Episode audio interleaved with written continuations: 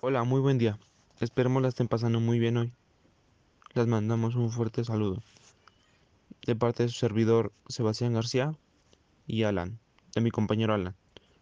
Hoy en, en este podcast hablaremos sobre el tema de la delincuencia en la CDMX. Empezamos.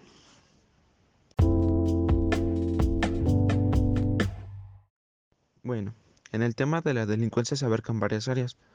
Principalmente les hablaremos sobre el incremento de la misma. Durante los 10 meses de gestión del ahora ex titular de la Secretaría de Seguridad Ciudadana de la Ciudad de México, Jesús Hortas Martínez, la entidad registró un incremento de delitos totales de 5.9 al pasar de los 173 mil delitos en el periodo de diciembre de 2017 hacia agosto del 2018 con un 180 mil delitos durante agosto 18 y agosto 19, según datos del Sistema Nacional de la Seguridad Pública. El 89.2% de la población de la Ciudad de México percibe inseguridad, según datos de la encuesta de la MVP. La Ciudad de México fue la entidad con mayor percepción de inseguridad después de Tabasco, que registró 9.2%. Yucatán se posicionó como la mejor, con 35.5%. Entre enero y agosto de 2019, la ciudad se ubicó con la posición 19 en el ranking del homicidio doloso con una tasa de 11.4 por cada 100.000 habitantes. ¿Alguna vez le preguntaron en qué alcaldía eh, presenta más delincuencia? Bueno, se las mencionaré enseguida. La mayor parte de los delitos que ocurren en la Ciudad de México se concentran en ocho de las 16 alcaldías que conforman la metropolitana, según el secretario de Defensa Nacional. El secretario aseguró que las alcaldías Álvaro Obregón, Cuauhtémoc, Coyoacán, Gustavo Madero, Iztapalapa, Miguel Hidalgo, Tlalpan, Venustiano Carranza y Xochimilco concentran el mayor porcentaje de incidencia delictiva en la capital. A continuación les diremos la edad promedio de un delincuente. La gran mayoría de los jóvenes que, violaron la ley antes de la mayoría de edad son hombres, 91%, y su edad promedio es de 17 años. Según el estudio, hasta 21% de ellos ya tiene hijos, uno o más, y 33% declaró que estaba bajo el flujo de, bueno, bajo el síntoma de alguna sustancia que, que consumió ya sea droga o alcohol.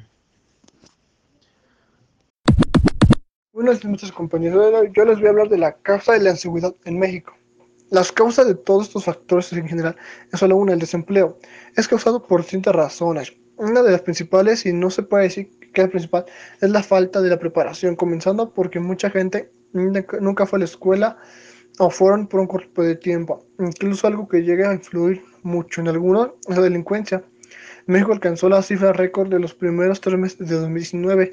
La violencia no te da tregua y se han registrado 8.423 homicidios, tanto con hombres como mujeres. Es como un 9.6%, según datos proporcionados por secretario. La inseguridad cada vez es más grave. Tenemos diversos sucesos de gran magnitud en la Ciudad de México, como, puede ser, como pueden ser las fallas del sistema educativo, la mala política de seguridad, los malos elementos publicitarios, la desigualdad económica, la delincuencia organizada, el tráfico ilegal de armas y drogas, y la desintegración familiar y la corrupción. Y estos factores, la inseguridad se difunde y sigue generándose con un círculo vicioso, que en algún momento tendrán que romperlo, por tanto hay que tomar en cuenta que todas las fallas que existen y a consecuencia del mal sistema económico que tiene el país, y aquí es donde debemos corregir los errores, es decir, hay que caminar el sistema económico y sobre todo evitar que la corrupción siga invadiendo a los sectores más importantes del Estado de México. Y, y aquí vienen las principales causas.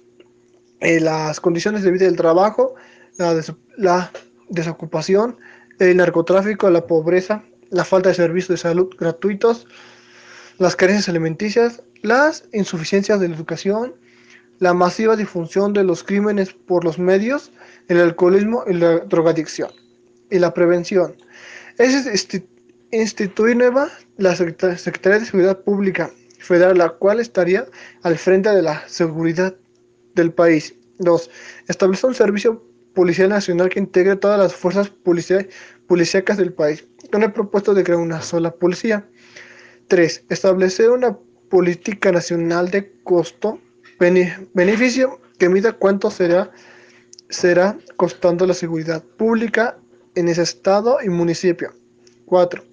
Diseñar e incrementar un protocolo nacional de tolerancia para erradicar delitos menores. Si se aplica el plan de tolerancia cero, es el primer año que se tendrán el 80% de los crímenes. 5.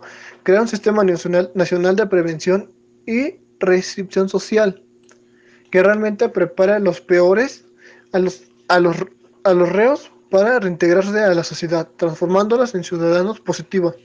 Mencionar y la 6. Mayor presencia policial. Y aquí es, aquí como puede decir, vienen, les voy a decir unos puntos aparte. más y mejor policía.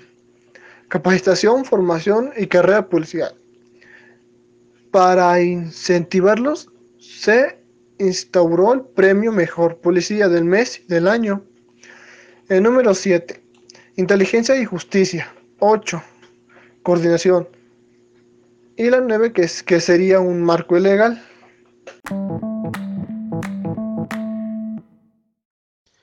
Y por hoy sería todo en este podcast. Nos despedimos mandándole un fuerte abrazo a todos ustedes. Síganos en redes sociales, en Facebook como Sebastián García. Y nos estaremos viendo en otro podcast. Bueno, buen día.